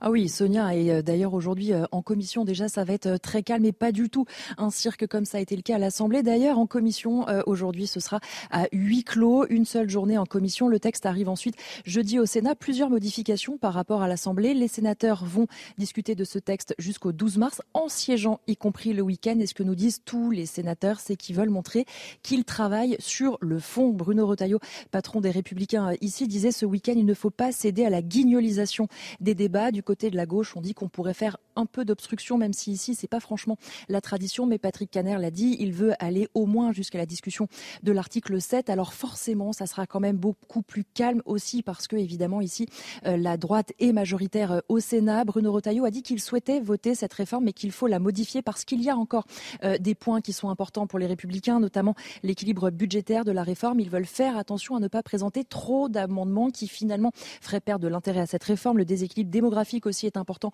pour Bruno Rotaillot, tout comme la question des femmes. Et puis forcément, on est quand même dans un hémicycle qui reste en général plus calme. Et surtout, les sénateurs euh, en off nous disent quand même qu'ils ont très envie de montrer que le Sénat est encore utile aujourd'hui, est encore important et qu'il donne un autre spectacle que celui qu'on a vu pendant deux semaines à l'Assemblée. Merci Elodie. Évidemment, les débats seront importants. Mais enfin, il y, a une part aussi maintenant de, théâtre. C'est-à-dire qu'on sait que le gouvernement ne va pas reculer et que les syndicats non plus. Oui, avec. Il y a, une faut bien noter un point quand même qui est très important. C'est-à-dire qu'on a eu quatre ou cinq journées de manifestations pacifiques avec du monde et que ça ne servit à rien. Avec deux tiers comme... À rien. Non, ça à rien. à rien. Euh, c'est-à-dire que le gouvernement n'a pas bougé oui, par rapport aux positions des gens qui sont dans la rue. Et donc, de manifester démocratiquement. Ils ont fermé les écoutilles. Ils ont fermé les écoutilles pour des raisons politiques et économiques qu'on connaît. Euh, le, Parlement est hein. le Parlement est quand même légitime dire... Euh, à discuter. Ah, bien sûr. La pression de la rue. Mais la rue est légitime aussi à de, donner son opinion. Et donc, il faut bien comprendre. Qu'est-ce qui est plus légitime, pardonnez-moi, entre le ah Parlement et la rue, parce que vous êtes en train de faire des hiérarchies le Parlement, mais le Parlement, hein, dans la pas... On a deux tiers. La, bonne sortie euh, politique, c'était de faire un référendum. On sait très bien pourquoi il n'y aura pas de référendum, puisqu'il serait perdu. Un référendum pour demander aux personnes est-ce que vous acceptez de travailler plus longtemps. Honnêtement, qui prendrait le risque de soumettre un, référendum une telle la, la, question la plus importante, c'est est-ce que vous acceptez de travailler deux ans de plus Voilà, donc euh, personne n'aurait voté, évidemment. le référendum aurait été un échec. Et, donc, il ne faut jamais poser de référendum sur les questions importantes lorsque... absolument, d'autant qu'on ne répond jamais à la question posée dans un référendum. C'est tout à fait faux. Euh, tout à fait faux. Euh, le référendum de 2005, contrairement à ce qu'on a raconté pour l'avoir étudié très près, ah, le bon exemple. contre ah, le bon exemple. Il n'a pas été mais alors quand on y répond, on ne le respecte pas. Voilà. Ce qui est un vrai problème démocratique. Voilà, la colère des manifestants. C'est notre démocratie. C'est-à-dire, est-ce que deux tiers de l'opinion, est-ce qu'un président qui a été élu par, avant tout par refus de Marine Le Pen, euh, refus très large, euh, est-ce qu'un président qui a été euh, élu par défaut avec une majorité relative. Vous êtes en train de dire que la rue est plus légitime que le Parlement. Il a été élu par défaut. Il n'a qu'une majorité relative. Il a deux tiers de l'opinion contre lui sur cette réforme. Est-ce que cette réforme passe ou pas? Et est-ce que des manifestations pacifiques servent à quelque chose? Donc vous êtes en train de dire que même si elle passe au Parlement et que parce qu'il y a une contestation dans la rue et une opinion publique majoritairement contre et qu'il a été élu, comme vous le dites, eh bien la rue est plus légitime. Euh, la, réforme sera légale. Il n'y a aucune discussion là-dessus. Mais, mais les Est-ce que la réforme sera légitime? À mon sens, non. Bon. Ah, ça, c'est bah, quand même... Vous savez ce qu'on peut rajouter comme conséquence après pour mener, pour ah diriger oui, hein. le pays Mais hein. c'est pas grave. Ce maire, il a fini sans quinquennat, donc c'est pas, bah, pas grave. Après lui, le début, pour, nous, oui, mais pas pour lui personnellement. Et vous savez qu'au mois de mars, il y a aussi le Mars rouge. Hein. Là, on va connaître une inflation record. Donc, je pense que ces gens-là, non mais blague à part, vont aussi manifester pour ces raisons. Hein. Allez, le, 8 mars, s'il vous plaît. Avec un bel événement le 8 mars. Pas tous en même temps, pas tout en même temps.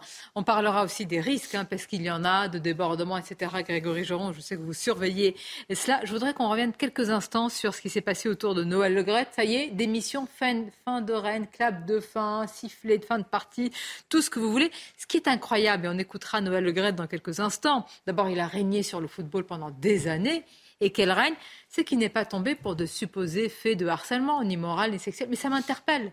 Ni pour un management euh, euh, voilà, qui a été qualifié euh, je ne sais de quoi, mais parce qu'il a d'abord égratigné. Tout cela est parti de ce qu'il a dit sur Zinedine Zidane. Mais Vous ne croyez pas que c'est un cocktail de ah, l'ensemble? Pardonnez-moi, si c'était un cocktail, pourquoi depuis les faits supposés de harcèlement, c'est pas parti de là? Je pense que c'est un cocktail. mais ceci, dit, ceci dit, si être un goujat n'est pas un crime, je pense qu'il était temps qu'il dégage. Parce que pour l'image du foot, mais aussi des hommes et des femmes, et surtout des hommes, je pense que c'était absolument inadmissible et, et, intenable qu'il reste en place le plus longtemps. Moi, je m'étonne même qu'ils aient mis autant de temps à le dégager, pour reprendre une formule qu'on emploie beaucoup dans le foot et dans les stades de foot. Parce qu'encore une fois, je le répète, être un goujat n'est pas un crime, mais on n'en veut plus des goujats. La réalité, c'est ça. C'est que le monde a évolué. Il a une proposition de poste par la FIFA. Oui, alors ça, c'est un pied C'est un pied de nez de la FIFA et de Noël Le Gret. Alors là, c'est. Mais regardez, très sincèrement, parce que parfois on parle de la valeur de l'exemple et le symbole. Regardez avec tout ce qui se passe, donc cet homme, à son âge, hein, peu importe, c'est respectable. Enfin, à cet âge-là, au lieu de que le rideau tombe, il y a un Moi, je pense qu'il y a seul argument, c'est 81 ans. Alors, n'y voyez aucun manque de respect, évidemment, euh, aux anciens, mais quand même, quoi. Je veux dire, euh, on parle d'une fédération française de football, euh, d'un sport qui, qui, a beaucoup le, de le parrain, le parrain est tombé. Voilà, 80 Parce qu'il avait vraiment l'allure d'un parrain. Et c'est vrai que ça. Quoi qu'il en soit, ça, ça, les allures. Bah, je, ne juge pas. J'ai le droit d'utiliser des comparaisons cinématographiques. On vient de parler des retraites à 64 ans et on a, on a, un président de fédération à 81 ans. Non mais donc, pardonnez-moi, pour ceux qui nous regardent, c'est une blague.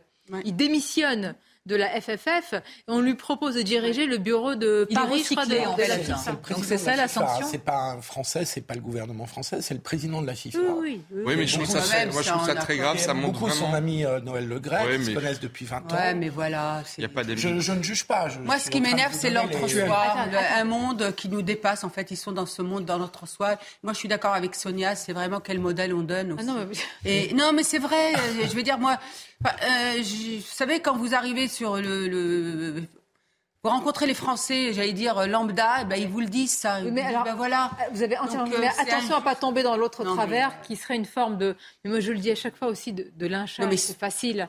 Oui. Sur Noël Le Gret, non Non, mais ce qui est toujours attention dans ces cas-là, pas hurler avec la euh, Reposez-vous, monsieur, au revoir. Euh, non, mais ce qui est fou, c'est que. Non, mais... Vous êtes pour le report de l'âge de la retraite C'est quand, même, quand même un peu un argument, quand même. Je veux dire, C'est un dirigeant remarquable qu'il ait 80 ans ou 75 Oui, mais sauf qu'à un moment. S'il était vertueux. Noël Le Gret a quand même. Au moment où on parle des retraites, c'est ça Oui, voilà, je veux dire, à un moment donné, ça doit quand même s'arrêter. Je veux dire, on parle d'une fédération de sport, déjà. Non, mais je, je, je, le travail des seniors. Je, sais pas, moi. Je vais répondre à la question initiale de Sonia qui était est-ce que c'est Zidane qui finalement fait démissionner? C'est pas tout à fait. Ça a été la goutte d'eau, ça a été le prétexte. Parce que la réalité. C'est pas une goutte d'eau, c'est un océan qui est venu. Hein. Oui, mais si quand même, ça aurait été un peu plus On admire tous oui, Zidane. C'est un symbole. Mais et à alors, ce point, je vais vous dire, moi qui suis euh, néophyte, hein. critiquer ou parler, enfin quand même. Moi qui suis néophyte oui, mais... du football, à part ma collaboration avec Léo Messi, honnêtement, je n'avais pas entendu parler de ce monsieur médiatiquement avant cette affaire. Et donc les affaires non, mais... de harcèlement, je non, ne les même, connaissais non. pas. C'est quand il y a eu le côté écorné hein, du symbole Zidane qu'évidemment c'est venu sur le devant de la scène médiatiquement et publiquement. Parce que ce qu'il fait vraiment démissionner, c'est le fait qu'au bout d'un moment, le foot amateur qui pèse quand même beaucoup dans la Fédération française de football, dit c'est plus possible de continuer comme ça, c'est plus possible pour l'image de nos clubs. Et donc c'est ça qui fait la bascule. Il y a une chose que vous ne comprenez pas. Tous ces, toutes ces personnes qui se sont réunies ce matin dans le COMEX, mm. mais ça fait... et pourquoi ils n'ont pas réagi avant pour la démission? Ils n'avaient pas les moyens, Sonia, de, de le faire. Ils n'avaient pas les moyens juridiques. Mais politiquement, ils auraient pu. Ils auraient pu tous démissionner. C'est pas vrai. Ils auraient pu démissionner collectivement et ça. Pour égratigner Zidane, ils ont eu les moyens, mais pour des faits supposés de harcèlement moral et sexuel, ils n'ont pas réagi depuis des mois. Non, mais ce que montre. S'il y a une démission, c'est celle de toute l'équipe. Et on nomme, pardonnez-moi, Platini à la place. Ah ouais. Ah oh bah si, Michel. Ah, moi j'aime bien. Moi je, je, peux, je, peux, suggérer un nom. Je suis d'accord. Je peux suggérer la pause et après. Allez, juste un nom. La pause. Non, non, Platini. Frédéric Thierrier, le patron de l'ancien patron Michel, de la. Platini. Ah, non mais là, ça va plus, c'est un match Michel. de foot ici, c'est pas, pas possible. Mais Sonia, vous, vous aimez le foot? Vous ah. pourriez pour candidater. Il, y a, il, manque de la parité dans, dans le foot au niveau des 500 dirigeantes. Pause. la mi-temps. Parce que vous, vous Platini, c'est pas possible. Pourquoi en train de l'exténuer Parce que. Dis oui. C'est la pause, on peut parler. Hein. Je crois. Et... Merci d'être avec nous. Merci à vous. Aussitôt sorti, aussitôt, euh, il passe par entrée, je vais le dire par une autre porte, Noël Legrette, euh, qui va diriger le bureau de la FIFA à Paris. Alors beaucoup, beaucoup de réactions. Et puis vous nous direz qui vous voyez à sa place à la tête de la Fédération française de foot. Mais d'abord les titres, Audrey Berthaud. Ces terribles chiffres concernant les violences au sein du foyer familial, hors violence conjugale. 64 300 victimes ont été enregistrées en 2021 par les services de sécurité, soit une hausse de 16% par rapport à l'année précédente et 80% des victimes étaient mineures au moment des faits. Le joueur du Paris Saint-Germain, Ashraf Hakimi, est visé par une enquête pour viol. Une femme de 24 ans a déclaré avoir été violée le 25 février au domicile du joueur à Boulogne-Billancourt, près de Paris. D'après les réseaux sociaux, son épouse et leurs deux enfants étaient en vacances à Dubaï au moment euh, des faits. Le parquet de Nanterre s'est saisi de l'affaire. Le club parisien n'a pas encore réagi. Enfin, la banquise de l'Antarctique n'a jamais été aussi euh, réduite. Fin février, l'étendue euh, de la banquise a atteint la superficie la plus faible jamais enregistrée depuis le début des relevés satellites en 1979. Euh, un observatoire a précisé que ce chiffre était préliminaire et que des conditions de fonte poursuivies pourraient encore pousser l'étendue de glace au plus bas. Merci à vous, Audrey. Noël Legrette, aussitôt démissionné, aussitôt. Il retrouve euh, un poste à, la FIFA. C'est vrai, je voudrais rappeler quand même ce qui s'est passé. Il y a eu un audit qui a été demandé par la ministre des Sports. Ensuite, il y a eu ces euh, messages ces supposés messages à caractère euh, sexuel. Ensuite, il y a eu ce qu'il avait dit sur Zinedine Zidane. Il avait dit il fait ce qu'il veut, cela ne me regarde pas, je ne l'ai jamais rencontré, on n'a jamais envisagé de se séparer de Didier. Il parlait du poste de sélectionneur. La goutte d'eau, c'est la chute de euh, Noël Legrette. Et puis là, il euh, reprend du service à la FIFA. J'ai soumis le nom de Michel Platini à sa place. Qu'est-ce que vous en pensez? En termes de symbole, ce serait bien et ce serait lui rendre justice. Parce que le pauvre, hein, j'ai envie de dire entre guillemets, il a quand même pâti, bah oui, mais il a quand même été euh, écarté euh, euh, bah, de, la course à la présidence de la FIFA et, son successeur, M. Fiantino, qui, qui l'a fait un pied de nez, j'ai envie de dire, à l'opinion publique française en nommant Noël Le Gret à un poste en or. Je trouve que dans cette affaire, franchement, il y, a une bulle, il y a des bulles. Il y a deux bulles qui sont la FIFA et le CIO. La FIFA dans le foot et le Comité international olympique euh, au niveau des, Jeux Olympiques. Ils font ce qu'ils veulent. Ils sont au-dessus des lois. Non, mais attendez, à la FIFA, là, ils lui ont donné un poste parce qu'ils estiment que son bilan n'est pas mauvais. Ça, on peut le dire aussi. Euh, c'est une manière aussi de, de, fait, euh, pour, la suite.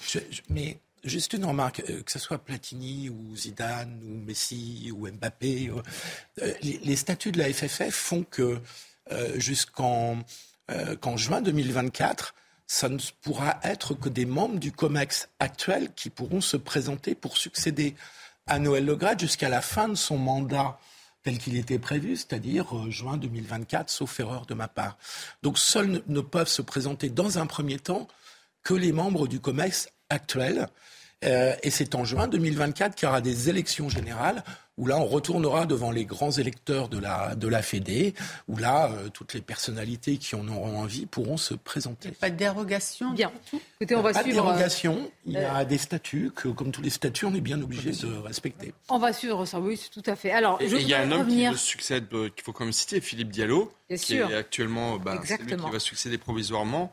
Je pense qu'il faut aussi. Euh, c'est un vieux de la vieille dans cette maison de la FFF et donc. Euh, eh bien, c'est fait. Je voudrais revenir à l'affaire dite affaire Palmade en m'intéressant à un sujet. C'est vrai que depuis euh, hier, il y a beaucoup de réactions, de témoignages entre guillemets d'anciens détenus qui viennent évoquer ce qui se passe dans les prisons euh, françaises. Il n'y a pas véritablement de surprise, mais souvent une confirmation de l'ultra-violence, et eh bien du rôle de, de la place de la drogue également dans nos prisons, mais aussi de l'islamisme. On va écouter à ce sujet l'un des anciens détenus qui est venu témoigner. C'était sur notre antenne. Il s'agit de Pierre euh, Botton. Alors lui, il était, il a été incarcéré à la fois à Fresnes et puis à la santé pour des histoires de tout autre, hein, euh, financières. Écoutons-le à ce sujet sur l'état des prisons. Il y a 25 ans, les surveillants étaient les patrons dans, les prisons. Aujourd'hui, c'est les détenus. Ce qui a changé, c'est la violence. La violence. Moi, j'ai eu, dans le QB4, hein, qui est le quartier des personnalités, j'ai eu des gens se battre à 1m50 de moi sans que les surveillants puissent rentrer en cours de promenade, parce que les surveillants ne rentrent plus en cours de promenade. La drogue, la drogue de partout. Et quand je vous dis la drogue, c'est l'argent de la drogue. Grégory Joron, là je m'adresse euh, aux policiers, aux représentants de, la sécurité euh, aussi. Est-ce que quand même un électrochoc n'est pas attendu? Pas à l'aune seulement de ce qui est dit, mais sur, nos prisons, nous qui espérons la société être protégée et qu'il y ait une forme de réinsertion. On a envie d'y croire. Est-ce qu'il ne faut pas commencer par euh, donner la chance aussi, puisque les détenus ont des droits, évidemment. Euh, alors oui, mais euh, encore une fois, on part d'extrêmement loin. Euh, aujourd'hui, clairement, il n'y a aucune condition qui est réunie pour espérer la, dernière chose qu'on puisse espérer d'un emprisonnement, à savoir la réinsertion. honnêtement, on est, extrêmement loin de tout ça. quand on entend M. Botton qui parle de, des conditions, il faut savoir qu'il me semble après des discussions avec mes collègues surveillants pénitentiaires, pour un étage, des fois, ils sont seuls euh, en surveillance d'un étage pour je ne sais combien de cellules. Donc euh, on parle aussi de ces conditions de sécurité, euh, d'accompagnement, du lien peut-être qu'il y avait il y a 25 ans avec les détenus, parce que forcément on parle aussi de, choses humaines hein, dans les prisons. Et j'imagine que fut un temps où, où, les collègues de la pénitentiaire étaient plus nombreux, ils pouvaient éventuellement gérer aussi les choses un peu plus humainement que, ce qu'ils peuvent faire aujourd'hui. Et aujourd'hui, comme je le disais tout à l'heure, on est plutôt dans, un, dans une, cocotte, une cocotte minute avec le rapport de force permanent et l'équilibre équilibre que doivent euh, essayer de tenir euh, les agents pénitentiaires et les directeurs de prison. Euh, avec en effet ces questions de communautarisme qui sont réelles, ces questions d'islamisme radical, les questions de drogue, les questions de violence, de, soins médicaux, parce que c'est vrai, malheureusement, je ne suis pas sûr que, que, tous les, que tous les détenus malades soient soignés comme, comme, comme on, pourrait l'entendre dans une démocratie comme la nôtre. Donc ça pose un vrai sujet de société. Est-ce qu'on peut régler ça tout de non. suite Mais est-ce que ça vous choque qu'on s'y intéresse à l'aune de, cette affaire? Par exemple, Naïma Fadel, vous avez souvent dit, et à raison, et, d'abord, il faut remettre les victimes au centre de tout le processus, d'ailleurs pas seulement judiciaire, mais même du récit, euh, si je puis dire, médiatique, etc. Est-ce que vous, ça vous choque qu'on s'inquiète, ou en tout cas qu'on s'interroge sur le sort des détenus et de la qualité et de l'état de nos prisons françaises? Mais bien sûr, parce qu'il faut de l'humanité, il faut de la dignité. Évidemment, il faut mettre au centre euh, les victimes et, euh, justement pas qu'à un moment on les oublie, euh, et ça on a trop tendance à, le faire. Mais évidemment, les prisonniers ont aussi des droits et il est important dans une société développée comme, notre pays quand même qu'on puisse les accueillir dans de la dignité et dans des, conditions qui soient pas des conditions qui justement en fassent qu'ils sortent, comme vous avez dit tout à l'heure Grégory, encore pire que quand ils sont rentrés, évidemment. Nous allons rejoindre juste euh, en face de l'hôpital Kremlin-Bicêtre euh, Maureen Vidal pour les dernières informations autour de l'état de santé de, Pierre euh, Palmade. Évidemment, il y a tout d'abord l'état de santé des, victimes avec le petit garçon qui est sorti de, de l'hôpital. Concernant Pierre Palmade, Maureen, la question c'est est-ce que son état sera compatible avec une incarcération à venir? Pour le moment, Sonia, son état de santé ne permet pas hein, son transfert vers la prison de Fresnes. Je rappelle que Pierre Palmade a été victime d'un AVC samedi en fin de journée et a été transféré ici à l'hôpital du Kremlin-Bicêtre au service neurologique où il se trouve toujours actuellement. L'humoriste est sorti euh, ce dimanche de soins intensifs. Son pronostic vital n'est pas engagé. Pour le moment, on ne sait pas encore s'il aura ou pas des séquelles suite à cet AVC. Hier, je rappelle qu'il a été décidé par la Cour d'appel que Pierre Palmade resterait en détention provisoire euh, sous mandat de dépôt. Il a d'ailleurs déjà été écroué et pour le moment, ce sont des surveillants pénitentiaires qui veillent sur lui. Merci beaucoup, euh, Maureen. Je vous posais tout à l'heure la question des, éventuelles leçons faits divers ou faits de société. Est-ce que c'est utile ou est-ce que c'est un grand déballage finalement et assez euh, sordide ce qui est en train d'être fait? C'est une question qu'on se pose à nous-mêmes. Mais à chaque fois que je me pose la question, Michel, il y a des débats qui me paraissent et qui nous paraissent plus que légitimes. Philippe a parlé de la lutte contre la prise de stupéfiants au volant et plus largement dans la société, du fait de transformer l'homicide involontaire en homicide routier. Ce sont quand même des débats qui paraissent légitimes. Absolument, et je pense qu'ils vont être menés. Ben, même le ministre qui a proposé, dans la plus grande tradition sarkozienne, de tirer d'un fait divers qui n'est peut-être pas que un fait divers, euh, une leçon sur le plan de la loi, euh, notamment en, matière de pénalisation justement euh, du fait d'être drogué en, conduisant. Après, dans, cette affaire, si elle est tellement médiatisée, c'est qu'elle est aussi le reflet d'autre chose. Je pense qu'il euh, y a une dimension de, de, star, de vedette qui est, qui est touchée par, euh, par des faits, un fait de société. Et je pense que ça, je pense que ça touche aussi beaucoup euh, l'ensemble de la sphère médiatico-artistique qui bah, connaît un peu ces pratiques de consommation de drogue, de penser peut-être qu'on est au-dessus des lois lorsqu'on a, lorsqu'on est en fait très connu, très très populaire, etc. Et comme je l'écris quelque part, être une star oblige. être une star, être une vedette, oblige. Et donc peut-être que Pierre Palmade... Oui, oblige, mais pardon, aux yeux de la justice, il ne faut pas qu'il y ait un traitement euh, ni de faveur ni de défaveur. Mais bien sûr, ah, mais, je répète, le vedettariat et, et, les avantages que cela donne, donne aussi des, des j'ai envie de dire, des, des obligations morales quelque part. Et donc il avait déjà, il, il, se savait sous dépendance de la drogue, il aurait dû peut-être aussi s'organiser pour ne pas risquer de mettre. D'ailleurs, je voudrais, il y a une récidive dans cette affaire. Oui. La consommation. Ben, c'est ce que je viens de dire. Il y a une récidive. Et donc, quelque part, euh, il y a aussi une responsabilité euh, pour ne pas parler de culpabilité, mais une responsabilité de sa part, de, que je pense les, Français, que l'opinion publique lui reproche. À voir euh, ce qui s'est passé, la responsabilité, je crois que, voilà, peut-être qu'il dira maintenant qu'évidemment, il regrette très certainement, ça c'est dans le récit et de la communication, et peut-être c'est la sincérité de ses sentiments, mais ce n'est plus entendu. Là, c'est la justice qui doit passer, point à la ligne. Oui. Philippe, c'est tout. Là-dessus, simplement. Nous, je trouve, en tant que chroniqueur, on, pas, on doit laisser la, mm. la justice faire son travail, mais en fait, dans cette affaire, il y a de quoi être fasciné. Enfin, il y a tous les ingrédients, et j'en demande pardon aux, proches des victimes, euh, il y a tous les ingrédients d'une série télévisée. Euh, sexe, drogue, célébrité, on a tout pour nous fasciner. Et donc, euh, euh, la fascination, elle existe. Pas la peine d'essayer de, se, cacher derrière cette fascination. Le vrai sujet est de savoir s'il n'y a pas que de la fascination et s'il y a autre chose. C'est le, le sociologue très critique Pierre Bourdieu qui disait le fait divers fait diversion. C'est-à-dire que le fait divers éloigne des vrais sujets et que l'information des faits divers finalement euh, permet de ne pas parler des vrais sujets. Non, mais il y a des là on est sur des là on est hein. sur des vrais sujets, je trouve à travers ce fait. Mais vous avez raison. Ce que Naïma évoque souvent, c'est-à-dire euh, autour de l'affaire, si je puis dire, euh, Antoine Aleno, le, fils de Yannick Aleno, qui est décédé, avec ce multirécidiviste, et ce qu'a dit la mère. Moi, ça m'a beaucoup, enfin, vous tous, ça nous a tous beaucoup émus. Et, et j'ai compris pourquoi le mot qu'on emploie très souvent quand il y a un accident, d'homicide involontaire, révulse les familles. Le mot involontaire. Pierre Palmade a pris sa voiture sans aucune volonté de tuer, mais en prenant sa voiture dans l'état dans, dans lequel il était, vous connaissez les risques. Connaissance de cause. Voilà. Donc, est-ce qu'on peut encore dire involontaire avec la peine et le quantum de peine qui va avec? Ça, c'est une vraie question de société de qui me paraît. juste avant de prendre le volant, quand même. Donc, à un moment donné, il faut être conscient, surtout quand on a 54 ans et 30 ans d'addiction à la drogue et à l'alcool comme lui. Vous savez, ce qui est terrible aussi dans cette histoire, c'est qu'on se dit quelque part, et évidemment, moi, je pense aux victimes. Pierre Palmade, je m'en fiche royalement. Je vous le dis comme je le pense. Mais il savait qu'il y avait des risques, soit qu'il meure, soit qu'il mette la vie d'autrui en péril. Il l'avait écrit dans son ouvrage. Il avait expliqué, je ne sais pas comment je fais pour être vivant.